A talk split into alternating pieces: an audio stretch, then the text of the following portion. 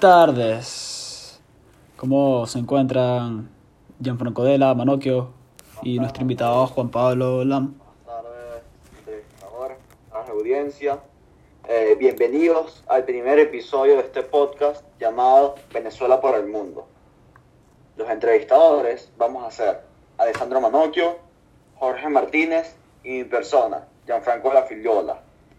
Y nuestro invitado del día de hoy va a ser Juan Pablo y nos acompaña desde Estados Unidos. Hola Juan, ¿cómo estás?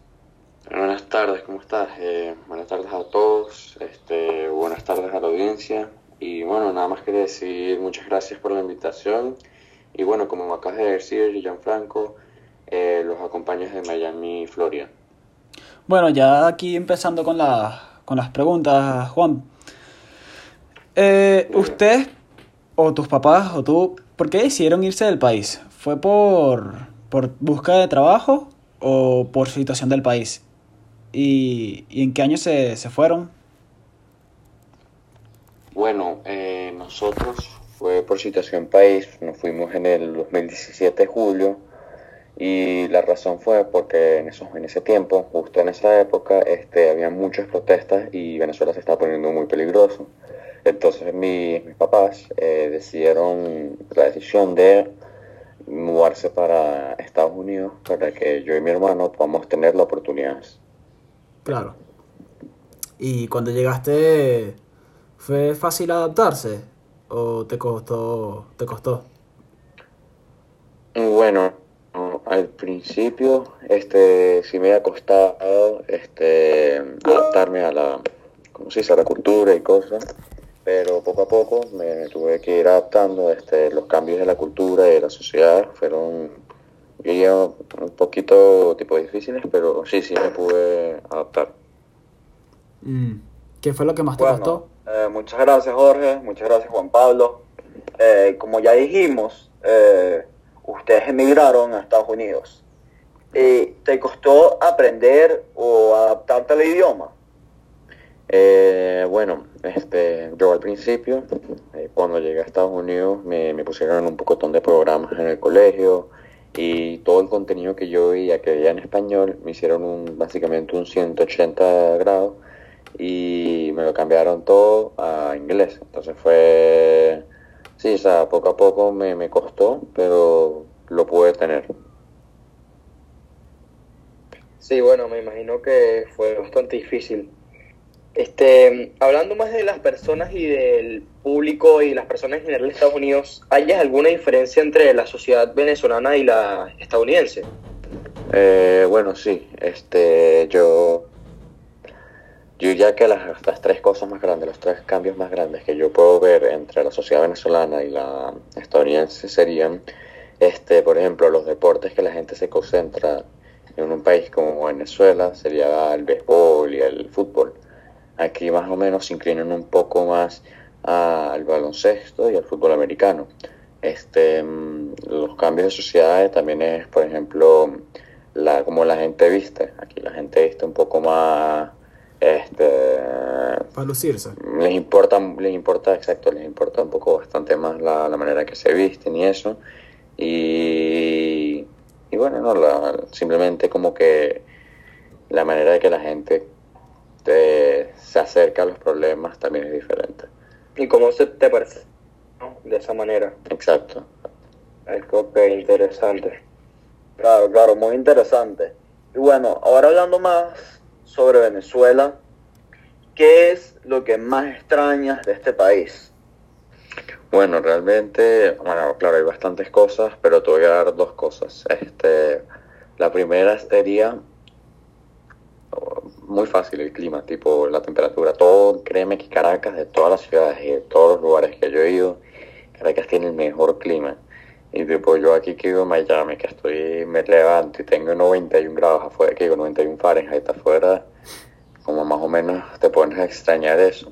Claro. Y, y lo otro, yo creo que sería la manera de la gente. Allá en Venezuela la, la gente es más, tiene más mejores valores, este, la gente es más chill. Y yo diría que esas son las dos cosas que, que yo más extraño de Venezuela. Es más abierta. Exacto.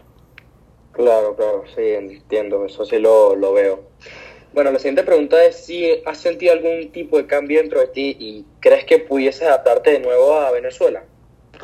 Eh, hmm, la respuesta yo creo que sería sí. Este, yo, yo creo, o sea, creo que mm, vivir aquí me da otra perspectiva de bastantes cosas, este, la manera de que el mundo corre, como un país debería funcionar, se me ha cambiado la perspectiva y, y yo creo que también, yo creo que me pudiera adaptar ahorita a la Venezuela, sería difícil, pero yo creo que sí. Ok, perfecto. Claro, claro. Eh, se te nota que, que, que puedes eh, adaptar otra vez a Venezuela. Tú estás aquí con nosotros sin ningún problema. Eh, entiendes el idioma, eh, lo hablas perfectamente y bueno, creo que te puedes adaptar perfectamente. Y ahorita yo tengo una pregunta, el grupo en general tiene una pregunta muy interesante y es en torno a lo que ha vivido la gente en otros países como Chile y Perú. Y la pregunta eh, en específico es que si has sufrido o sufriste ah, algún tipo de discriminación o xenofobia eh, por parte de los ciudadanos estadounidenses. Eh, bueno, este, al principio, realmente sí he tenido un poco, este, al principio no, este, yo estaba en programa, este, que es con otra gente que no sabía hablar el idioma y simplemente no, que están como en la misma situación que yo y no sentí tanta xenofobia. Pero poco a poco eh, yo salí de esos programas muy rápido y, y cuando llegué se me notaba bastante, por ejemplo, mi acento en el inglés y, y por eso yo, reci- yo recibía burlas de otra gente, de compañeros míos, pues de mis amigos y bueno, capaz no es tanta xenofobia como, como uno podrá decir en Chile o en Perú que la gente realmente está sufriendo, Sí, pero los venezolanos- a veces eso sí te, sí te pega, pues. Claro, claro. Claro, claro, se entiende. Y ahorita, eh, Manu, yo quiero hacer eh, una pregunta sobre la cultura. Diga. Sí, bueno, eh, la pregunta es, ¿qué diferencias culturales hay entre Estados Unidos y Venezuela? diferencias culturales. Yo, bueno, como decía antes, eh, la manera de que la, que la gente percibe las cosas, mm, yo, yo siento que es bastante diferente. Los deportes, por ejemplo, la gente aquí les, les importa bastante más el fútbol americano y el baloncesto que, que como ustedes por a- que como por allá, por ejemplo. Y bueno, les voy a dar un ejemplo. Allá en Venezuela la gente, tipo los zapatos, tú compras tus zapatos, los usas los- y cuando se te desgastan los botas, ¿verdad? Pero acá hay una broma que se llama, que bastante gente, ¿verdad?, están haciendo ahorita, que es coleccionadores de zapatos, por ejemplo, que es una broma rara que es que gastan miles y miles de dólares en zapatos, que coleccionan y los, y los guardan y no los usan. Y es una, es como, te quedas como en shock. Y, Claro, claro, o sea, las tradiciones alteran un poquito Exacto, exacto. entre los dos países. Bueno, en este último minuto que nos queda, eh, te tengo una última pregunta. ¿Tú piensas quedarte en Estados Unidos toda tu vida o tienes otros países planeados al, al cual buscar una mejor vida? Bueno, eh, yo creo que ahí viene, sobre esa pregunta, por ejemplo, yo como yo, mi persona, yo te diría que mm, yo, este país no es lo mejor para mí, por ejemplo, siento yo, hasta la cultura y las personas, o sea, depende de cuál es tu personalidad y eso, yo creo que no. Y bueno, yo, yo sí he querido buscar, este, a ver si pudiera vivir en otro, en otros países que tuvieran más la cultura como Venezuela, sin los peligros que, que tristemente tienen ahorita. Entonces, por ejemplo, he considerado México o Costa Rica, son dos países que por, mi, por mis familiares he considerado también. Y bueno, sí, sí lo he considerado. Bueno, Muy bueno, eh, muchas gracias. Bueno, lamentablemente se me acabó el tiempo. Eh, nada más quería agradecerte a ti y a toda la audiencia. Y bueno, nos vemos en un nuevo episodio de Venezuela por el mundo. Muchas gracias.